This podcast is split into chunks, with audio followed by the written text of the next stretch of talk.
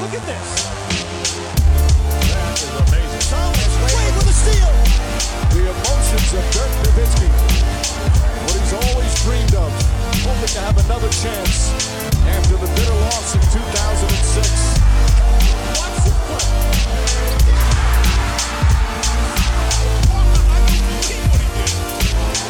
That is amazing.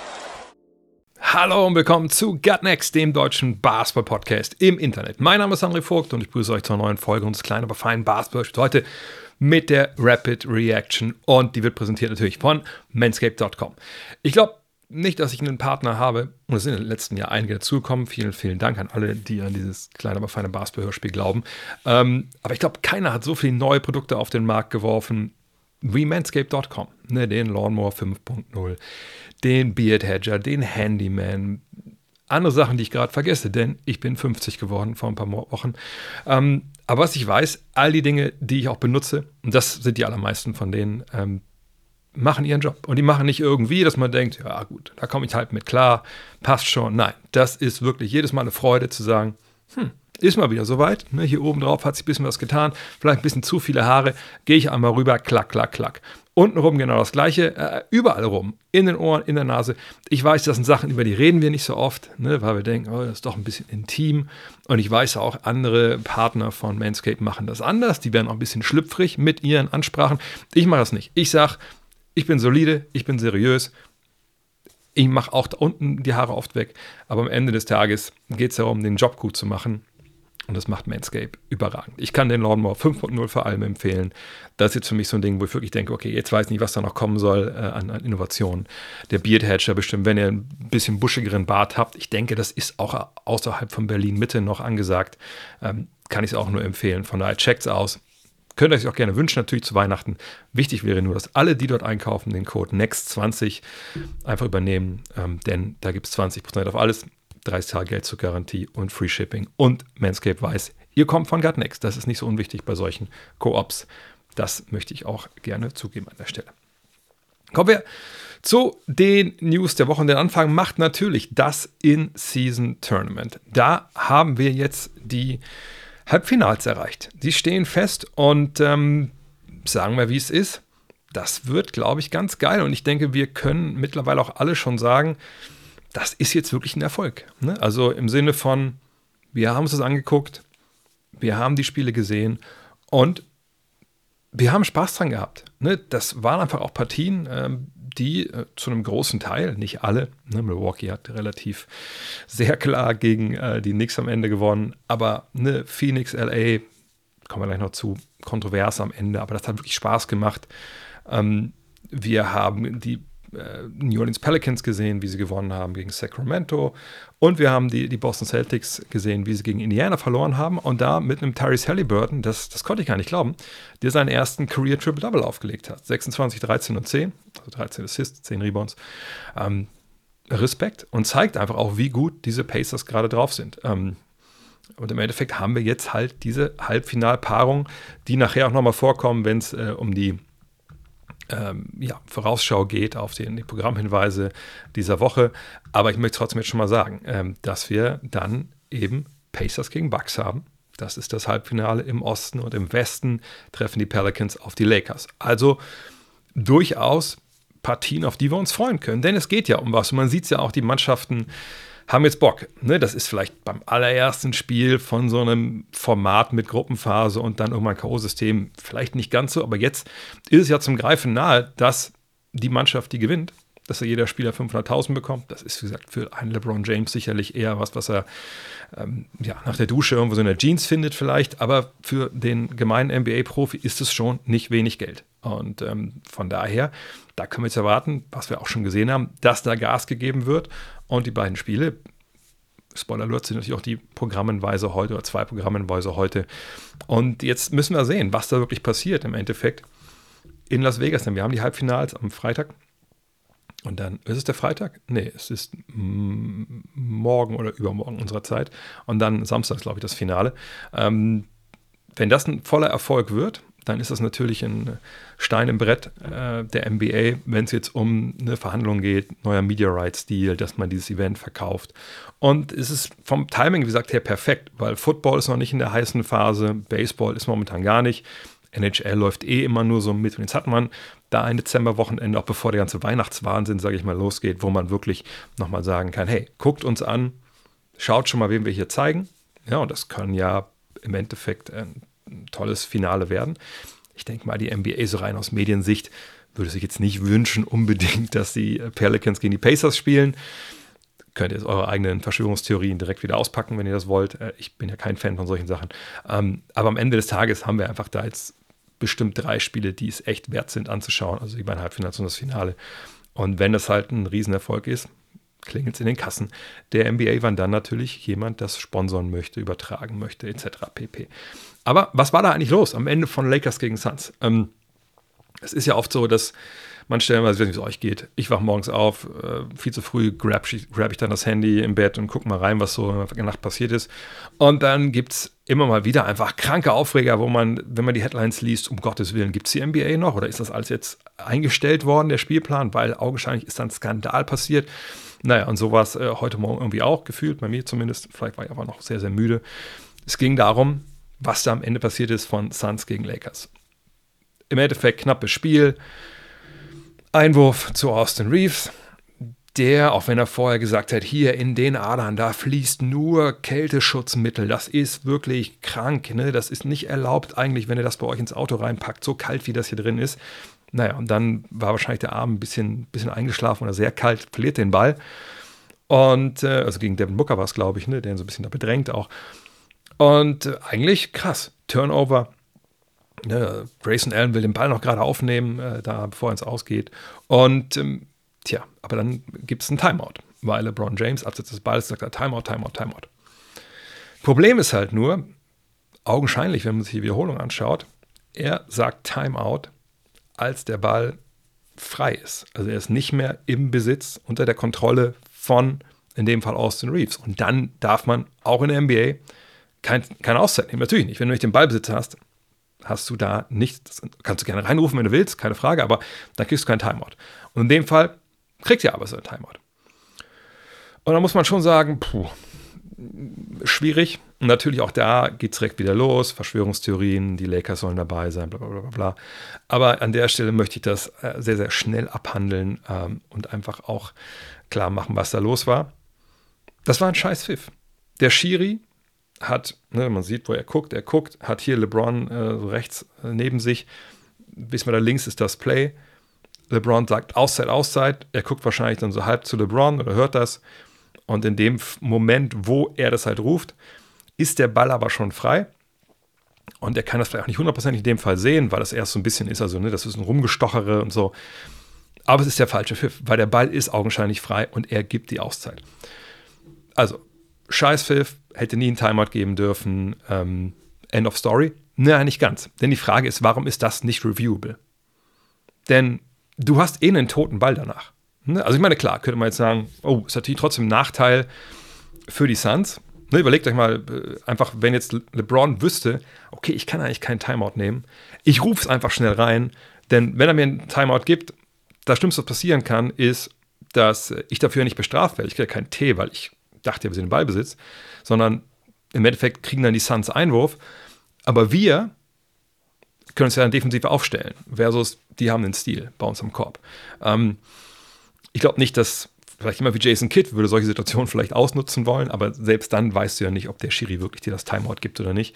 Äh, von daher, das muss reviewable sein. Punkt. Das ist eh ein toter Ball, wenn du das Timeout halt gibst. Eigentlich müsste auch reviewable sein, um zu sehen, gibt es da halt vielleicht dann keinen Timeout, obwohl man da vielleicht ein bisschen Problematik bekommt, weil im umgekehrten Fall, also sagen wir mal, LeBron nimmt eine Auszeit, der Ball ist eigentlich noch unter Kontrolle von Austin Reeves, aber sie geben die Auszeit nicht, dann pfeifst du natürlich da die Aktion der Suns halt kaputt. Und deshalb ist es dann auf dem zweiten, dritten Blick auch nicht immer so klar zu verstehen.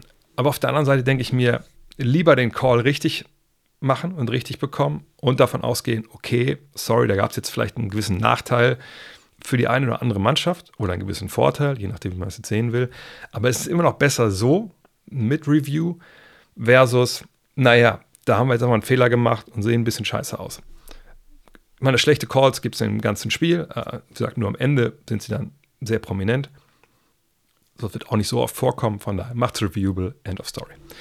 End of Story bei Kelly Rubel haben wir noch nicht so wirklich. Also es ist zwar jetzt bald wieder so weit, dass er wieder spielen äh, kann. Das soll in den nächsten Tagen, mal gucken, was es wirklich soweit ist, äh, soweit sein. Ihr erinnert euch, das war nicht irgendeine Verletzung äh, von Kelly Rubel, sondern Kelly Rubel hat so Rippen äh, ne, gebrochen gehabt, Prellungen etc was am Bein, aber nicht vom Basketball, sondern er war angefahren worden. Also Downtown Philly, wo er, äh, ich, ein Apartment hat oder ein Hotel wohnt, eins von beiden, ist auf die Straße gegangen, bumm, wurde überfahren oder angefahren ähm, von einem silbernen Auto. Mehr äh, wusste er jetzt selber auch nicht. Gut, äh, ganz ehrlich, ich glaube, wenn man angefahren wird, dann schreibt man nicht auch noch im Runterfallen noch schnell irgendwie das Nummernschild auf oder so. Er kann sich direkt äh, die Marke merken. Vor allem nicht in den USA, wo viele Autos einfach mega gleich aussehen. Aber da gab es ja dann direkt im Anschluss so gewisse Ungereimtheiten. Also es wurde dann von der Polizei in Philadelphia gesagt, naja, wir finden irgendwie, und das hat sich bis heute nicht geändert, wir finden keine Bilder der Überwachungskameras, wo wir diesen Unfall sehen. Also ne, die Stelle, wo er angefahren wurde, die ist relativ prominent in Downtown, da ist viel Verkehr. Wir finden keine Zeugen, wir, wir finden keinen Videobeweis dafür, dass das passiert ist. Und darüber hat sich jetzt Kelly Rubin mal geäußert, gesagt, also ganz ehrlich, ne, manchmal abends im Bett, da gucke ich mir auch so ein paar Verschwörungstheorien an, aber ey, ganz ehrlich, nicht, wenn es um mein eigenes Leben geht. Ne? Also, ne, das ist eine schwere Zeit für mich, meine Family gewesen. Das war ein Trauma, als ich da angefahren wurde. Ne? Und er hat gesagt, ich habe mit allen gesprochen, mit denen ich sprechen musste. Ähm, und jetzt werde ich aber nicht weiter über die Details sprechen, weil das eben auch laufende Ermittlungen der Polizei hier in Philadelphia sind. Und jetzt kann man sich natürlich fragen, okay, warum sollte er über sowas überhaupt lügen? Also warum sollte er da, keine Ahnung, irgendeinen Blödsinn erzählen, äh, irgendeinen Unfall erfinden, der nicht passiert ist? Gute Frage. Das Einzige, was man sich vorstellen kann, oder ich zumindest, vielleicht bin ich da aber auch äh, nicht zynisch genug, ist, hat er sich irgendwo anders verletzt, was er irgendwie vertraglich nicht hätte machen dürfen. Ist er selber Motorrad gefahren? Erinnert euch mal an Jay Williams. Äh, ist er Ski gefahren? Gut, das glaube ich jetzt nicht. In vielen Umgebungen gibt es nicht so viele Berge. Ähm, also will er irgendwas vertuschen? Keine Ahnung, wir wissen es nicht. Mal gucken, was die Polizei da zutage fördert. Auf jeden Fall ähm, ja, muss man da jetzt vielleicht nicht unbedingt auch so tief dann jetzt drauf einsteigen. Hoffen wir einfach, der spielt bald wieder und ist dann einfach wieder vollkommen gesund. Aber apropos 76ers.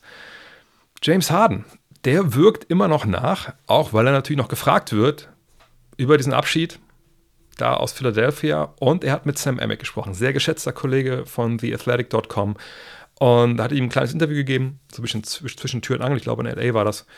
Und natürlich war es in L.A. ja später, ja. Ähm, und da hat ihn Emmett gefragt, also als du dich entschieden hast, ähm, dass du weg willst aus Philly und dass die Clippers jetzt die einzige äh, Adresse waren, wo du hin willst, äh, wie bist du zu diesem Schluss gekommen?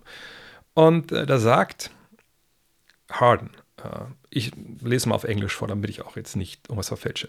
It was about trying to get us to a situation where I could get paid and obviously have a chance to win at the highest level. Also er wollte Geld, viel Geld und auch natürlich, wenn es geht, Meister werden. These last few years I sacrificed so much, whether it's role, whether it's financial, that at this point it's over with. Also er sagt, in den letzten Jahren habe ich so viel geopfert. Ne? Ich habe meine, meine Rolle auf dem Feld geopfert. Äh, ich habe finanziell eine Einbußen hingenommen. Aber jetzt, das ist jetzt vorbei. I just want to be able to move forward and still have the opportunity to make some money and obviously win at the highest level. Also ich möchte einfach jetzt nach vorne schauen äh, und einfach meinen Basketball spielen und ich möchte trotzdem aber die Chance haben, ein bisschen Geld zu verdienen. Ja, ein bisschen. Ähm, und natürlich möchte ich gewinnen. Ne? Okay. Dann fragt Emick nach. So you mentioned the financial part, and I was hoping you could clarify one aspect of that situation.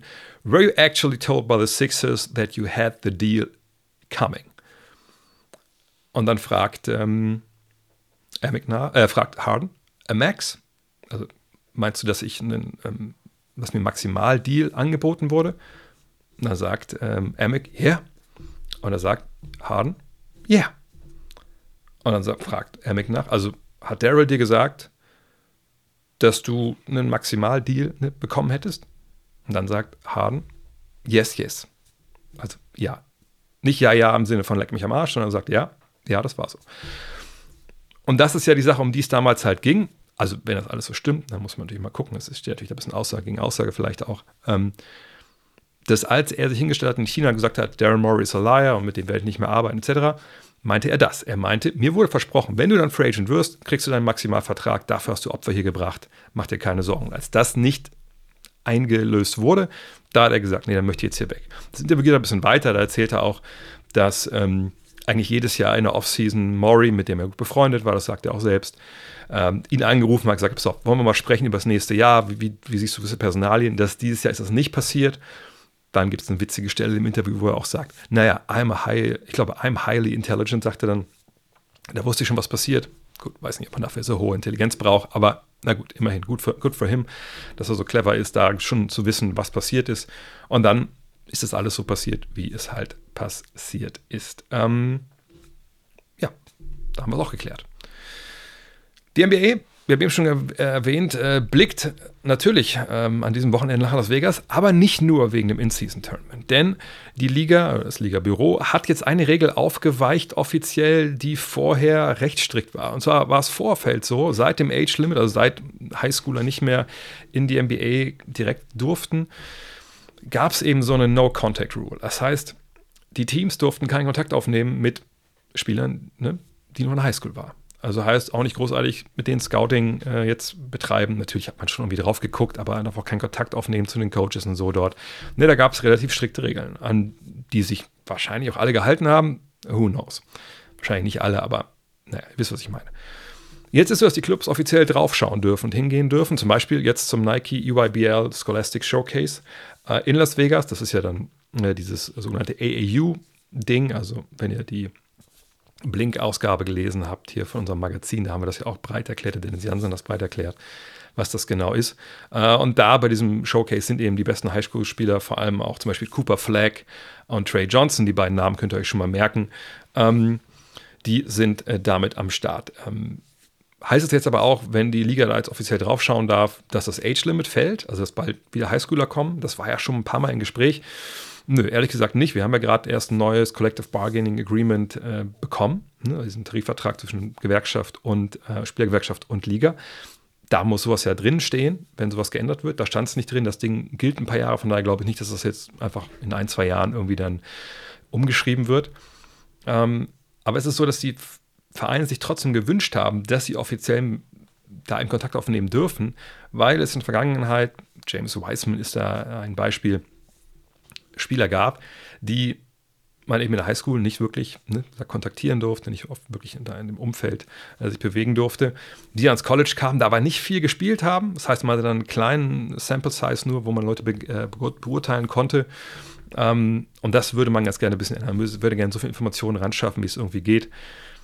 Ich denke, es ist jetzt hier auch nichts Schlechtes dabei. Also nur weil die NBA-Teams jetzt da nicht mit Leuten sich vorher austauschen durften, denke ich nicht, dass die Spieler da jetzt weniger Hype hatten, ähm, gerade die Spieler natürlich oben in der Lottery, ähm, dass das irgendwas Schlechtes nach sich zieht, dass da jetzt die NBA wirklich auch offiziell sich dann mit Scouts da hinbewegt. Äh, am Ende des Tages kann es nur helfen, wenn mehr Informationen den Teams zur Verfügung steht. Aber kommen wir zum Thema der Woche. Und ich gebe gerne zu, klar hätte man jetzt eine Scouting Report machen können über das NBA In-Season Tournament hätte ich relativ langweilig gefunden. Ähm, und ich habe mal geguckt, was ist eigentlich los in Sachen Trades? So, ne, 15. Dezember ist quasi nächste Woche, ne, nächsten Freitag ist es dann soweit. Dann können die Free Agents des vergangenen Sommers getradet werden, die nicht mit ihren Bird-Rechten verlängert haben. Das erkläre ich gerne nochmal, habe ich gestern auch erklärt im Fragenstream. Und zwar ist es so, wenn Spieler einfach irgendwo unterschrieben haben ne, und da wurden nicht ihre Bird-Rechte benutzt, ich komme gleich dazu, was das bedeutet, dann können sie ab dem 15.12. getradet werden. Zum Beispiel Dennis Schröder, der nach Toronto gegangen ist, hat da einen neuen Vertrag unterschrieben, war vorher bei denen nicht unter Vertrag. Der könnte am 15.12. getradet werden. Ich glaube nicht, dass das passiert, aber er ist einer von diesen Spielern, wo das gehen könnte. Wenn wir mal zu den Lakers gucken, kommen wir gleich nochmal zu, zu Spielern wie äh, Rui Hachimura oder D'Angelo Russell. Und das sind zwei gute Beispiele. Denn Hachimura, der kam ja vergangenes Jahr aus Washington dorthin aber mit seinen Bird-Rechten. D'Angelo Russell war schon da, und dessen Bird-Rechte lagen eh schon bei den Lakers. Was bedeutet das? Bird-Rechte sind eine Ausnahme. Generell, wenn ich im Sommer jemanden verpflichten möchte, wie zum Beispiel die Raptors mit Dennis Schröder, da muss man gucken, hm, wenn ich dem jetzt keine 10 Millionen Dollar zahle, passt das denn bei mir unter Salary Cap, unter dieser Gehaltsobergrenze? Und bei Leuten, die von außerhalb kommen, muss es halt passen. Ich vereinfache das jetzt, aber das ist das, was ihr eigentlich davon wissen müsst. Wenn ich aber Spieler habe, die schon bei mir sind ne, und die schon ein paar Jahre bei mir waren oder ein paar Jahre bei dem Team, von dem ich sie geholt habe per Trade, dann habe ich die Bird-Rechte an diesen Spielern. Das heißt, ich muss eben, was ich, wenn ich 10 Millionen Platz habe unter dem Salary Cap, jetzt nicht gucken, ah, da müssen diese 10 Millionen reinpassen. Ähm, ist auch egal, wo ich am Salary Cap liege, vereinfacht gesagt. Ich kann auch drüber liegen. Wenn die Lakers also sagen, genau, wir liegen jetzt 20 Millionen über, über dem Salary Cap schon, aber wir haben hier Rui Chimura und die Angela Russell, die werden beide Free Agent, dann können sie die halten ohne dass sie großartig jetzt gucken müssen auf das Salary Cap, denn das Geld, sagen wir mal, Hachimura kriegt 15 Millionen, wird einfach dann obendrauf addiert auf die Gehaltsliste, die sie eh schon haben. Ne, das gilt aber nur für Spieler, wie gesagt, dessen Bird, deren Bird-Rechte sie haben. Und da gibt es jetzt einen kleinen, aber feinen Unterschied. Wie gesagt, Spieler wie Schröder, ne, neuer Verein, neuer Vertrag, keine Bird-Rechte, 15.12. können die getradet werden. Spieler wie Hachimura oder Russell, ne, mit Bird-Rechten im vergangenen Jahr verlängert, die können erst am 15. Januar getradet werden. Das ist so ein Zweiklassensystem in dem Fall. Deswegen sage ich ja oft 15.12., da können die allermeisten Free Agents des Sommers getradet werden. Ist ja auch okay mit 15. Januar, denn dann kommt ja auch mal die Trade Deadline. Ich glaube, die ist dieses Jahr am 9. Februar oder so, oder 8. Februar, nagelt nicht drauf fest. Ähm, da hat man ja noch genug Zeit, äh, um dann auch solche Spieler zu traden. Und man kann natürlich auch vorher schon über diese Spieler sprechen. So, und ich habe jetzt mal geschaut, was gibt es jetzt eigentlich ne, am Vorabend oder in der Vorwoche des 15.12. für Gerüchte? Und was wären vielleicht Deals, die man dann erwarten könnte, die passieren oder die möglich wären? Oft hört man ja Gerüchte, wie zum Beispiel von Sam Amick von The Athletic, der sagt, DeMar Rosen, der würde gern zu den Knicks oder Heat. DeMar Rosen wird Free Agent. Da ist wieder dieser alte Tanz, den wir jetzt aufführen müssen, wo wir sagen, natürlich können die Bulls ihn überall hintraden, aber er unterschreibt ja im Sommer einen neuen Vertrag. Der gibt ja um seinen Bird-Rechten dahin wenn er von vornherein sagt, also ein Agent, yo, ähm, Team A, Team B, hat mein Klient nicht so einen Bock, nächstes Jahr bei euch zu unterschreiben, dann ist es auch vollkommen okay. Hm? Dann holen die ihn oder holen ihn nicht. Das ist nicht so wie bei ähm, Damon Lillard im Sommer, der meinte, ich habe noch vier Jahre Vertrag, aber wenn ich da eingetradet werde, weiß ich nicht, ob ich dann wirklich glücklich bin, ob ich dann meinen besten Basketball spiele. Das geht natürlich eigentlich nicht. Da hat die Liga auch eingeschaltet. Jetzt hier bei der Rosen, in dem Fall ist es gar kein Problem. Der Mann kann ja machen, was er möchte dann, weil er Free Agent ist im Sommer. Also nix oder Heat. Was sind also Deals, die da eventuell Sinn machen würden oder eben nicht? Und ich sage direkt heute bei allen Trades, die gleich hier kommen, ich weiß nicht, ob man derzeit alleine ohne Taschenlampe ähm, oder halt ne, unter der Aufsicht eines Erziehungsberechtigten in die Trade Machine sollte.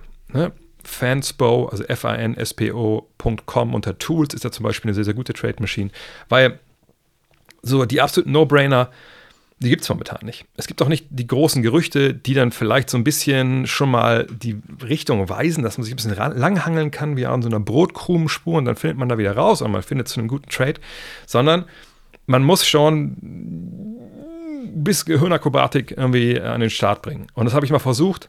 Nicht, weil ich denke, dass diese Trades morgen passieren, aber um schnell mal zu illustrieren, was da möglich wäre und was eventuell nicht möglich wäre. Äh, und immer direkt dabei gesagt. Das sind keine Gerüchte. Das sind Sachen, die ich mir irgendwie zusammenreiben könnte. Ich werde aber jedes Mal sagen, warum ich dann denke, dass es vielleicht nicht passiert oder was die Nachteile sind. Und jedes Mal können natürlich noch, sollten vielleicht auch Draft-Picks dabei sein, aber da die keinen monetären Wert haben, könnt ihr euch selber überlegen, wen man auch dazu packt. Ähm, ich wollte einfach nur mal so den, das Grundgerüst von gewissen Trade-Diskussionen hier anstoßen oder erklären, damit wir da vielleicht einen ganz guten Rahmen haben, um die nächste Woche oder die nächsten Wochen bis zur Trade-Deadline darüber zu diskutieren. Fangen wir an. Also, DeRozan, Bulls oder Knicks?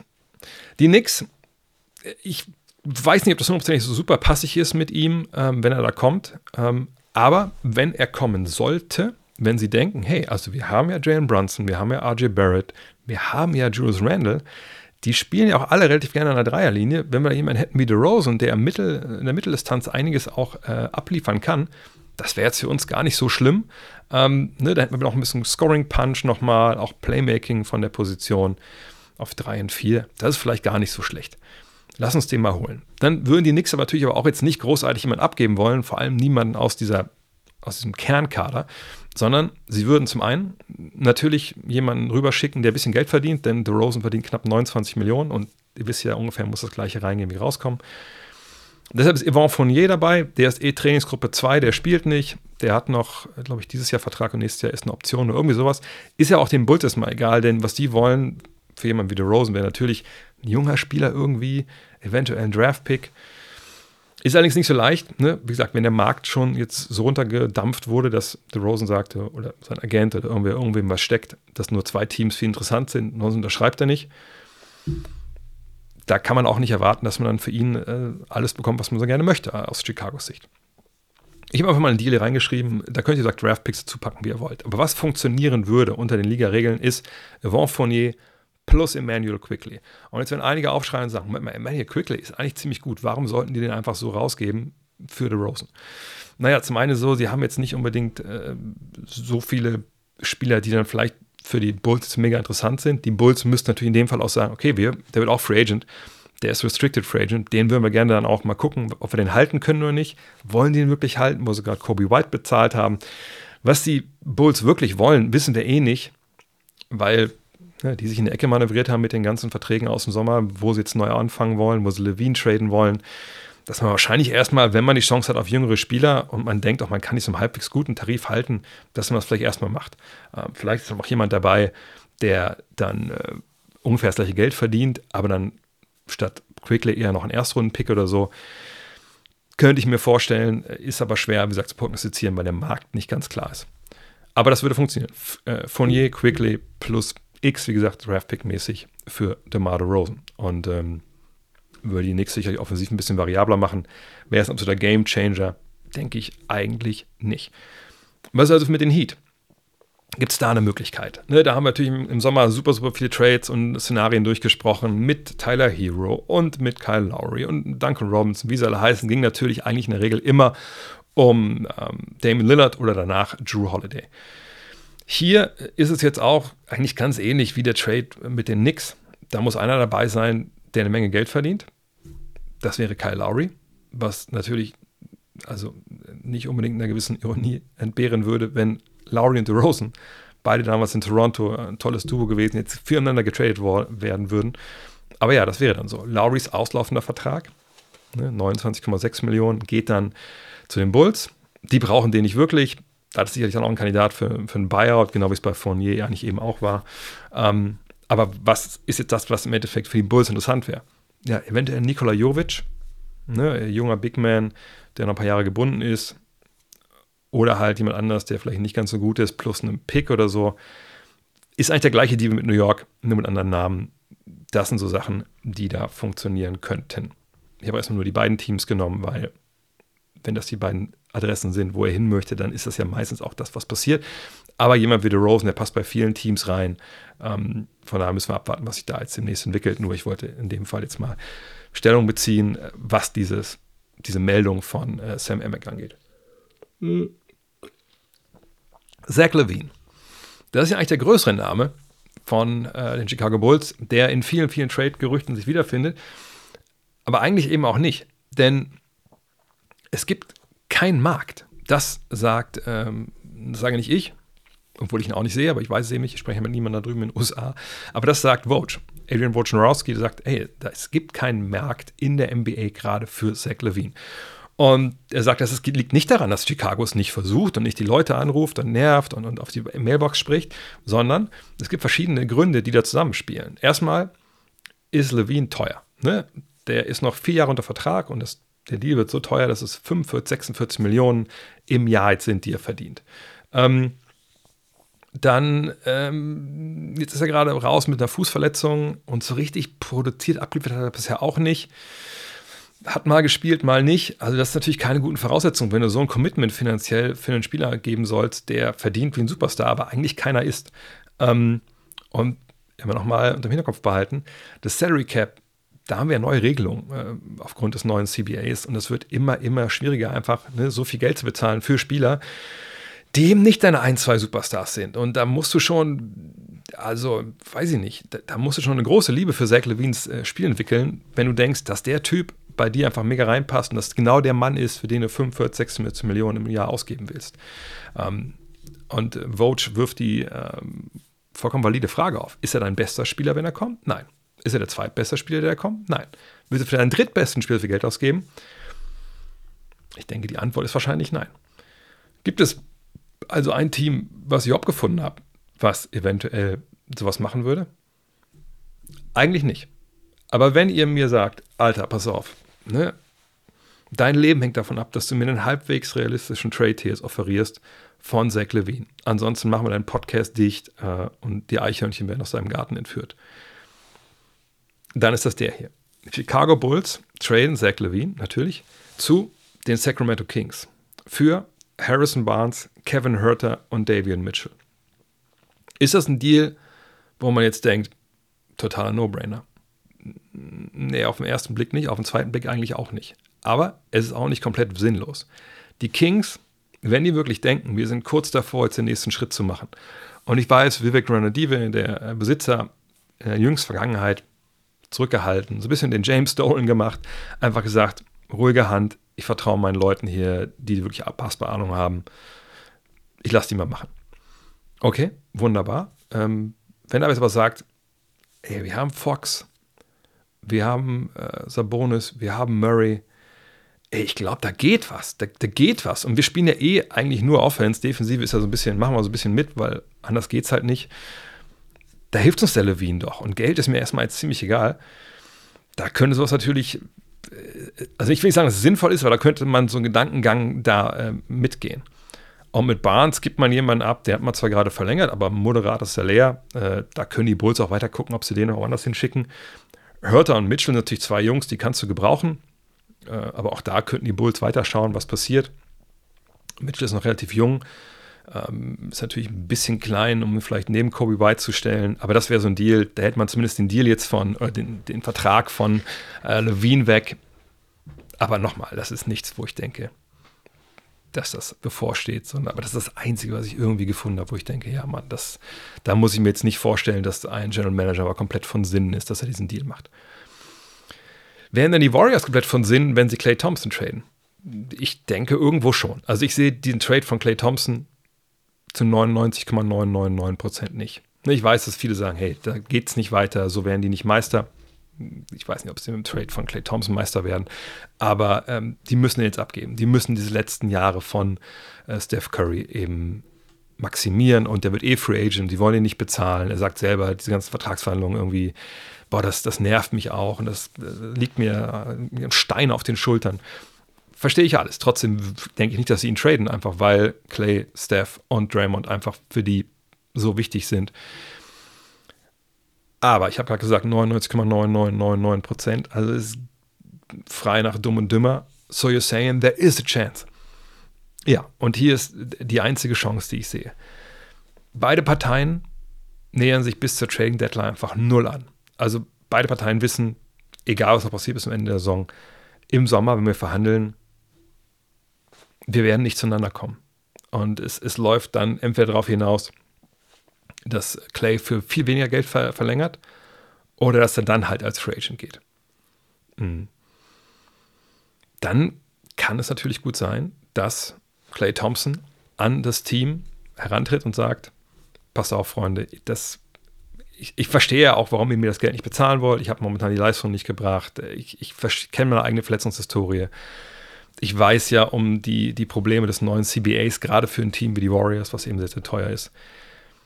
Aber dann lass uns doch jetzt einfach hier einen Cut machen. Einfach ne, beide Seiten einvernehmen, sagen, komm, äh, wir, wir finden für beide Seiten eine gute Lösung. Und das wäre halt ein Trade, der den Warriors die vielleicht ein bisschen breiter aufstellt, denn ich würde nicht unterschreiben, dass es so eine mega tiefe Mannschaft ist gerade. Ähm, lass uns doch schauen, dass wir das irgendwie hinbekommen, dass ihr in die Zukunft gehen könnt und ich komme zu dem Team, für das mein Vater gespielt hat, wo ich aufgewachsen bin quasi, äh, wo ich äh, weiß, wie die Türen aufgehen. Und äh, irgendwie ist es auch schon mal ein kleiner Traum, dass ich schon mal für die Lakers gespiele. Dann könnte folgender Deal funktionieren. Aber ihr sagt, ich denke nicht, dass der kommt, aber so ungefähr müsste sowas aussehen. Ich weiß, dass auch bei den Lakers natürlich jetzt immer, immer direkt schon viele Träume da oder bei Lakers-Fans viele Träume ähm, entstehen. Und der Deal, also scheitert zum einen schon mal darum, dass für meine Begriffe, dass D'Angelo Russell Teil so eines Trades sein müsste, ja, weil er das, das Geld halt verdient. Den kennen sie ja in Golden State schon. Von daher weiß ich nicht, ob sie den nochmal gerne zurückhaben möchten. Aber egal. D'Angelo Russell wäre dabei. Ruya Chimura wäre dabei. Den könnte ich mir schon vorstellen, dass der bei den äh, Warriors auch halbwegs funktionieren würde, wenn er seinen Dreier wieder trifft, wenn er die Form der vergangenen Playoffs erreicht. Auf der anderen Seite hat er das in Jahren vorher auch nicht erreicht, von daher, hm, keine Ahnung. Aber, und jetzt kommt's der Hauptgrund, warum ich nicht denke, dass sowas passiert, ist, dass aller Wahrscheinlichkeit nach äh, dann Austin Reeves Teil dieses Deals sein müsste. Und da hört es wahrscheinlich dann schon auf, also für die Lakers. Klar kann man überlegen, was ist denn, wenn man jetzt noch ähm, Gabe Vincent dazu packt, plus irgendwie, keine Ahnung, jemand wie Cam Reddish. Sowas könnte natürlich dann auch gehen, rein finanziell. Aber es sind eine Menge Spieler, die dann kommen. Also vier statt drei, immerhin, also einer mehr noch. Ähm, sowas aber ich, ich glaube, es ist wahnwitzig unwahrscheinlich. Ich glaube, Clay wird da mit in die, äh, in die Offseason gehen. Und wenn sowas mal auf Wiedervorlage kommt, dieses Szenario, dass er eben zu den Lakers will, dem Team seiner Jugend, dann wird man das vielleicht im Sommer mit einem Sign and Trade oder sowas äh, hinbekommen, wenn denn bei den Lakers Interesse da ist. Ich denke auch, dass natürlich jemand wie er auch den Lakers helfen kann. Ne? Er ist einer dieser Laser, die er ähm, LeBron immer an seiner Seite fordert, an der Dreierschütze. Aber ich, ich, ich, ich denke nicht, dass sowas funktionieren würde. Also funktioniert klar, rein rechtlich, klar, aber ich glaube nicht, dass das passiert. Aber ich habe ein paar eigene Trade-Ideen äh, hier entwickelt. Ähm, wenn wir schon bei den Warriors sind, wie können die denn ihre letzte Chance, wenn wir es jetzt mal so nennen wollen, maximieren? Also wie kriegen sie es hin, zu sagen, naja, wir haben ja diesen Plan gehabt, unsere Big Three, ne, also Dre, Steph, Clay, die gehen, werden älter und die sinken ein bisschen ab, leistungstechnisch und gleichzeitig hier Kuminga, Wiseman und Moody, das ist die neue Generation. Die treffen die und dann haben wir quasi zwei Dynasties, geben sich so die, die Klinke in die Hand. Ist auch nicht passiert. James Wiseman spielt ja nicht mal in Detroit, da sitzt er auf der Bank. Äh, Moody und Kuminga ja, haben ab und zu ihre Momente, aber sind wir ganz ehrlich, so richtig den Karren ziehen tut vor allem Kuminga dann doch nicht, obwohl die Zahlen ja eigentlich ganz okay sind. Also gibt es nochmal den, den letzten großen Versuch, da irgendwie jetzt Vollgas zu geben. Eventuell könnte der so aussehen, zu den Warriors äh, kommt Pascal Siakam und zu den Raptors gehen Andrew Wiggins, Jonathan Kuminga, Brandon Pochemski und Guy Santos. Da müsste man natürlich auf Torontos Seite im Endeffekt jetzt wissen, okay, äh, Siakam bleibt nicht hier, wir wollen ihn nicht verlängern. Äh, man müsste zum Schluss kommen, okay, wir werden auch so ein bisschen neu anfangen müssen. Da ist natürlich jetzt wiegt ziemlich schwer, dass Andrew Wiggins ja erst einen neuen Vertrag unterschrieben hat und ziemlich viel Geld verdient. Da müssen wir natürlich hoffen, dass der wieder zurückkommt in die Spur, dass man ihn dann hat, quasi auch Nobi verlängert, ähm, dass man äh, hofft natürlich, dass äh, Scotty Barnes da den nächsten Schritt macht und Kuminga dann jemand ist, der, der auch damit reinfasst. Da hat man vielleicht auch im Flügel ein bisschen viel Auswahl, aber das kann man ja im Nachhinein noch so ein bisschen äh, bereinigen. Wiggins ähm, kommt natürlich auch äh, aus Toronto, wenn ich mich ganz täusche, sogar aus Kanada auf jeden Fall, aber ich glaube auch aus Toronto. Und ähm, das wäre eventuell dann auch so ein bisschen, aber das wäre schon wieder so ein bisschen kurz gedacht, äh, ne, weil, nicht nur, weil jemand aus Kanada kommt, äh, holt ihn auch die kanadische Franchise, aber äh, das wäre eventuell was. Natürlich müssen die Warriors dann äh, Siakam verlängern. Dann wird es wieder teuer. Ähm, da haben sie Clay Thompson immer noch dabei.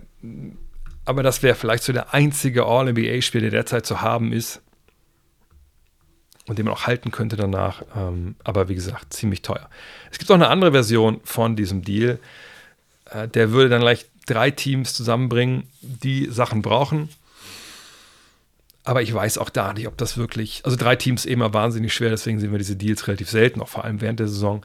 Ähm, aber sieht ähnlich aus. Die Warriors bekommen Pascal Siakam, die Heat bekommen Andrew Wiggins und Corey Joseph und die Raptors bekommen Kyle Lowry, Jonathan Kuminga, Brandon Pochemski und Guy Santos. Heißt, die Heat werden mit dabei, weil die Heat sagen, hey Lowry, ich meine, ist nice to have sicherlich, aber der Vertrag läuft aus, knapp 30 Millionen. Äh, wir haben ja eigentlich unseren Point Guard, Tyler Hero, wenn der wieder fit ist. Mit Corey Joseph kriegen wir hier ähm, ja auch einen ganz guten Backup, der jetzt keine Bäume ausreißt, aber der ist zumindest solid. Und wir haben Andrew Wiggins, der uns auf dem Flügel auch weiterhelfen kann, weil er verschiedene Positionen spielt. Wir hoffen, wir kriegen den hin, ne? Heat Culture etc. Wäre einfach eine Idee, ähm, aber auch hier viele What-Ifs im Endeffekt. Die Celtics, eine Mannschaft, die Hilfe von der Bank braucht. Das glaube ich, das wussten wir schon vor Saisonbeginn. Jetzt hat man auch gesehen, als Porzingis ein paar Spieler ausgefallen ist, er soll jetzt ja bald zurückkommen, ähm, dass das da auch ein bisschen schwierig ist, ne? mit der Tiefe. Wenn du nur mit sechs Mann wirklich unironisch spielen kannst und dann musst du schon äh, Sam Hauser dir angucken, wie er verteidigt, das kann Richtung Playoffs-Problem werden. Die Frage ist nur, wie kann man das lösen? Und wenn man sich die Verträge anschaut, die Vertragsstruktur der Celtics-Spieler, dann sieht man, da ist nichts zu holen. Also A, unterschreiben, klar, man, die können natürlich Leute sich holen äh, von der Resterampe, die man irgendwie billig dann bekommt. Ähm, aber das ist relativ unwahrscheinlich, dass die da jemanden äh, sich, sich schießen werden. Also muss es eigentlich ein Trade sein. Und an dem Punkt jetzt wird es halt unwahrscheinlich. Also bisher war es auch schon unwahrscheinlich, was die Trades anging, die ich hier vorgelesen habe. Aber jetzt kommen wir an einen Punkt, wo ich selber sage, ja, weiß ich nicht. Denn die Celtics müssten an den Punkt kommen. Und sagt, anders sehe ich ehrlich gesagt nicht, dass die Bank sich verbessert. Denn jemand wie Peyton Pritchard, der kriegt auch nur 4 Millionen dieses Jahr. Also für den kriegt man jetzt ja nicht zwei Spieler. Ne? Klar, man sagt, es gibt einen anders, der, der kostet 4 Millionen oder der verdient 4 Millionen und der ist für uns wichtiger als Peyton Pritchard. Okay, be my guest. Aber ansonsten ist man dann schon bei Al Horford, den man dann trainen müsste mit 10 Millionen und das macht ja keinen Sinn. Den brauchst du ja. Du kriegst ja auch nicht zwei Spieler äh, für Al Horford. Das wäre der einzige Weg, wo man das machen sollte, die beide gut sind und am besten auch der Bigman, der dann kommt, besser als Al Horford. Und sonst, wen denn sonst traden? Tja. Und da sind wir jetzt bei Jalen Brown. Ich glaube nicht, dass es das passiert. Was jetzt hier passieren müsste, wäre, dass ähm, ne, Brad Stevens als General Manager sagt, hm, also wenn wir überlegen, ne, wir haben Holiday, wir haben White, wir haben Tatum und wir haben Porzingis. Das sind die vier Mann, die bei uns einfach äh, unverzichtbar sind. Die sind geil, das passt alles. Und Jalen Brown ist das Geld eigentlich nicht wert, was seine Vertragsverlängerung äh, da demnächst sein wird. Auch wenn natürlich das Salary Cap steigt und dann wird das sich relativieren. Aber eigentlich verdient er zu viel wir sind zu, wir sind zu dünn besetzt. Ich will nicht darauf hoffen, dass wir äh, irgendwie auf der Resterampe von Buyout-Markt irgendjemand kriegen. Wir brauchen Verstärkung, wenn es geht, auch ein bisschen jüngere Verstärkung und da bin ich auch gerne bereit dafür, Jalen Brown zu traden. Wie gesagt, es ist ein ziemlicher Schritt und ein ziemlicher Weg, um dahin zu kommen. Aber man könnte sich vorstellen, dass das in einem Paralleluniversum passiert. Und dann hat man natürlich mit Jalen Brown einen Spieler, der echt jung ist, der lange gebunden ist, der Qualität hat, sicherlich auch teuer ist, aber dann bräuchte man eine Mannschaft, die auf der anderen Seite sagt, hm, das könnte unser zweit- oder drittbester Spieler, hoffentlich eher der zweitbeste Spieler sein, oder eher, vielleicht eher, hoffentlich der drittbeste, dann hätte man schon zwei sehr, sehr gute Basketballer im Team. Und die müssten Spieler haben, die sie abgeben können, die für sie jetzt nicht so mega wichtig sind. Ich sage auch direkt, hier müssten Picks mit dazukommen. Dass man auch in Boston sagt, ja cool, haben wir noch ein, zwei Erstrunden-Picks bekommen oder drei. Super, alles klar. Da sind wir nicht nur jetzt für dieses Jahr besser aufgestellt, weil wir tiefer sind, sondern auch in den nächsten Jahren. Und da kommt man zwangsläufig zu einer Mannschaft, die in Oklahoma City spielt und gleich die Namen, wenn ich die vorlese, werdet merken, das ist jetzt nicht unbedingt, ich bin da auch nicht mega überzeugt von. Aber wenn man zu dem Beschluss kommt, sie brauchen halt Hilfe. Äh, sie brauchen vielleicht auch Hilfe auf der Position, ähm, die er da spielt, aber vielleicht auch jemand, der den Ball ein bisschen mehr bewegt. Und nochmal, in dubio pro reo. Ne? Josh Giddy wäre Teil dieses Deals. Genau wie Vasilij Micic und Davis Bertans. Und jetzt werdet ihr zu Recht sagen, ey, das ist aber ein bisschen wenig für Jalen Brown. Also rein so ein Spielermaterial. Ja, deswegen. Das würde jetzt über die Draft-Picks kommen. Und dann hätte man hier jetzt mit Giddy jemanden, der natürlich nicht unbedingt super Dreier wirft, ähm, ne, aber sonst eigentlich eine Menge halt macht. Micic spielt kaum, aber ist zumindest jemand, der ähm, ja, Veteran ist, der weiß, wo der Korb hängt, was er defensiv vielleicht ein bisschen verbricht. Da hast du genug Leute, die das auffangen und Bertans ist zumindest ein Laser von der Dreierlinie. Aber tauscht einfach äh, hier nochmal sich einen Spieler, was ich Micic mit irgendjemand anders, einen jüngeren Spieler, der, der besser reinpasst. Das soll jetzt nur sagt, der, der, das Framework sein. Allerdings Jalen Brown neben SGA, ist das so das Traumduo mit Chad Holmgren? Und dass du da ein Team bauen willst, weiß ich ehrlich gesagt nicht. Aber das wäre ein Call, den ich als Boston Celtics machen würde. Zumindest mal anrufen, mal gucken, was geht.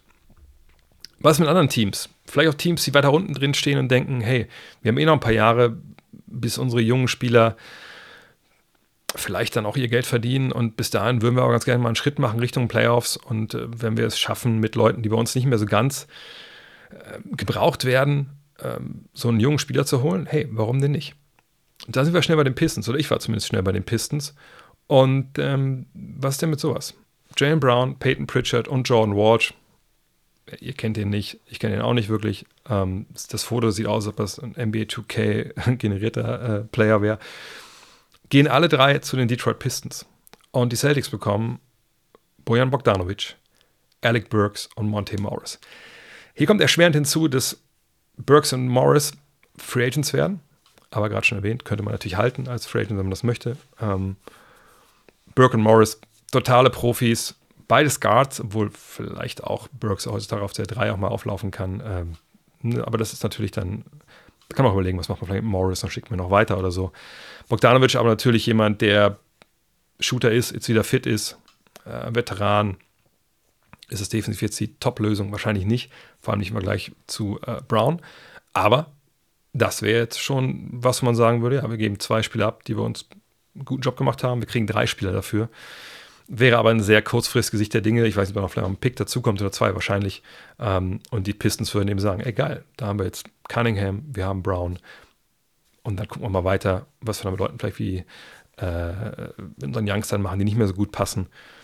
Wäre aber auch eine Realisierung bei den Pistons, dass sie da jetzt, wie gesagt, den nächsten Schritt sofort machen wollen. Gibt es ein anderes Team, was ich gefunden habe, wo ich auch nicht super happy mit bin? Ja, gibt's. Ähm, das sind die Nets. Die waren ja auch schon mal interessiert an, an Jalen Brown. Die würden einfach nur Jalen Brown bekommen und würden dafür, und ich sage es immer irgendwie plus Picks, aber würden dafür nach Boston schicken. Dorian Finney-Smith, Royce O'Neill und Cam Thomas. Ist Cam Thomas defensiv seriös? Wissen wir jetzt auch nicht wirklich, haben wir länger nicht gesehen, weil er verletzt war. Ähm, aber bei O'Neill und Finney-Smith weiß man das halt. Ähm, 3D-Leute, da kann man nie genug von haben. Thomas ist zumindest jemand, den kannst du von der Bank bringen und sagen, ja, dann mach doch mal ein paar Punkte. Allerdings denke ich, dass es auch vielleicht ein bisschen zu wenig ist. Und, und ähm, solche Deals, wenn ich die jetzt vorlese, dann wisst ihr schon, hm, ne, auch da, es ist einfach super, super schwer, da gerade ähm, Sachen zu finden. Und den letzten Deal, den ich jetzt hier für die Celtics gefunden habe, da kommen wir nochmal zurück nach Sacramento.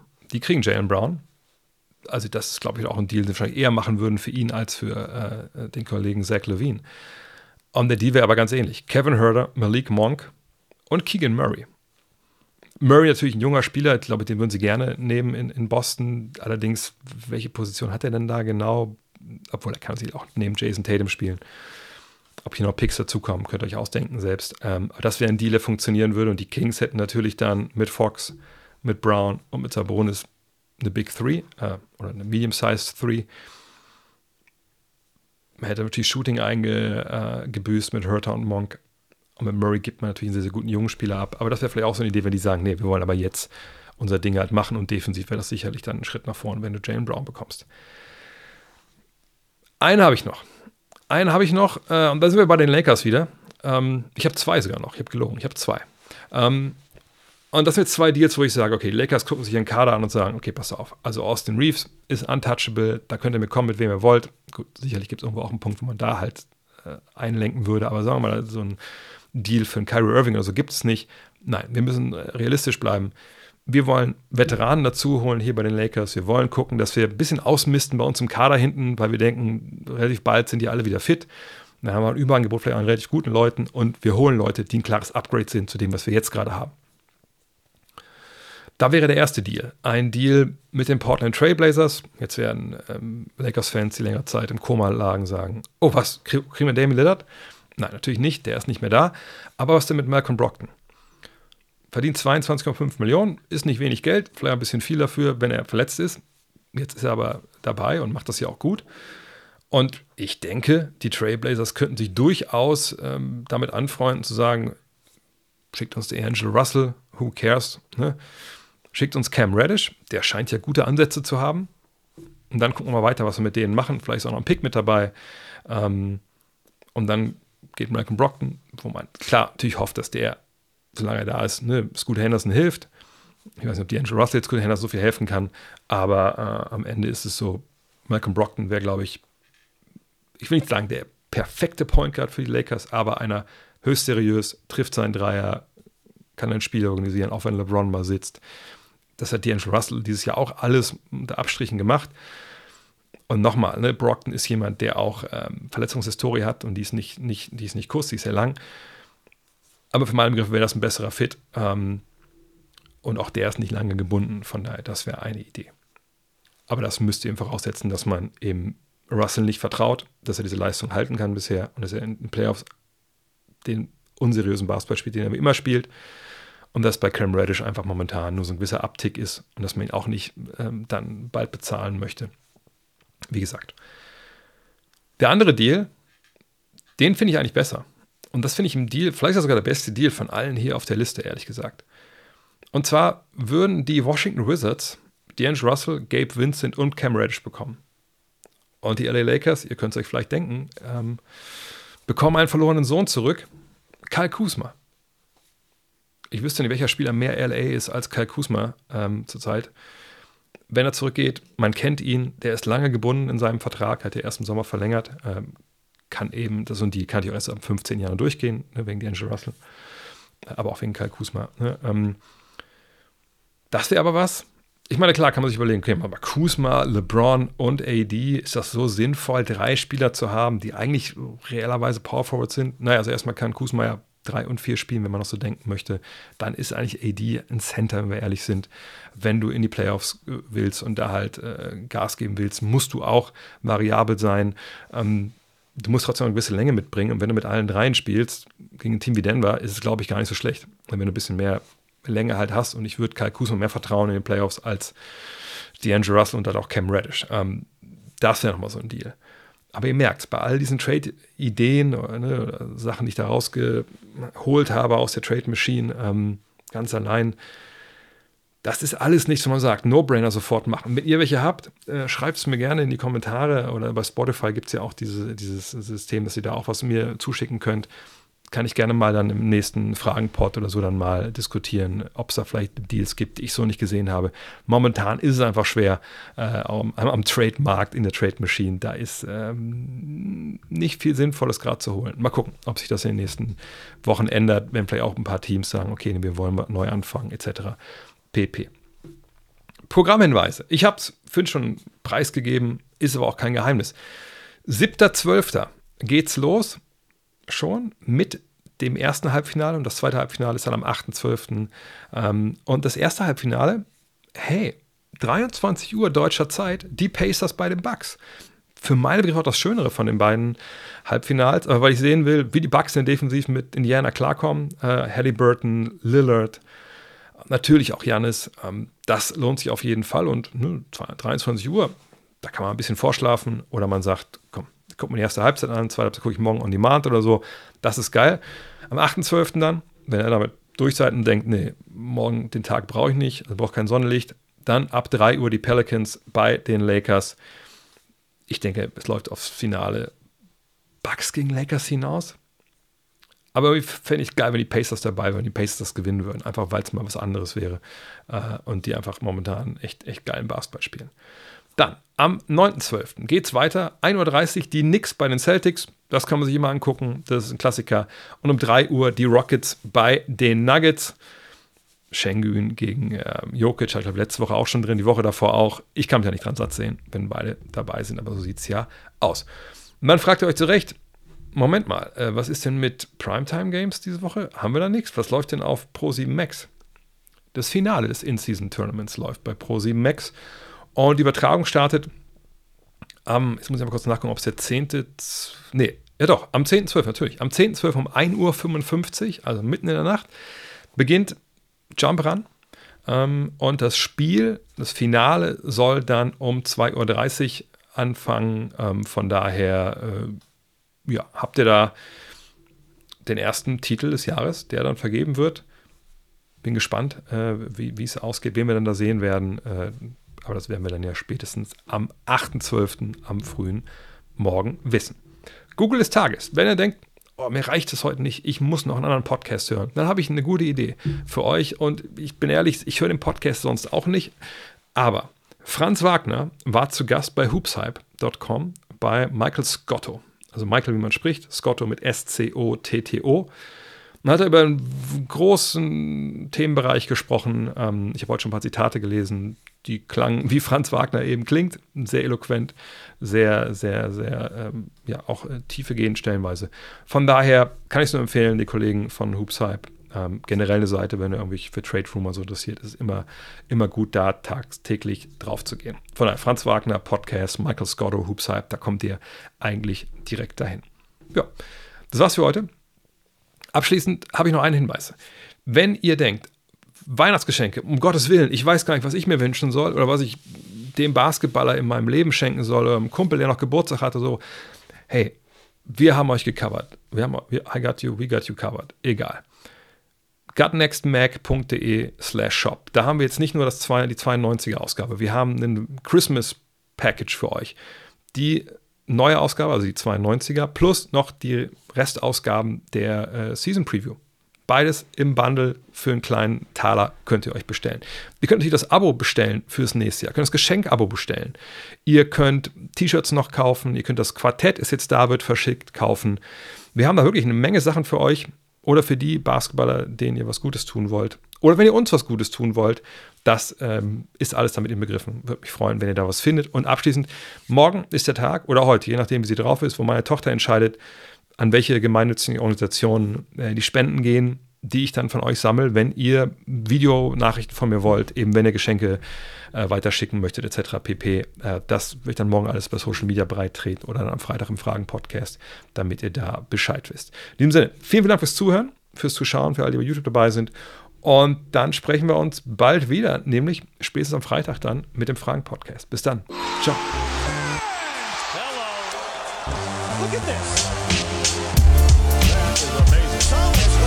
steal. The emotions of Dirk Nowitzki. What he's always dreamed of, hoping to have another chance after the bitter loss in 2006.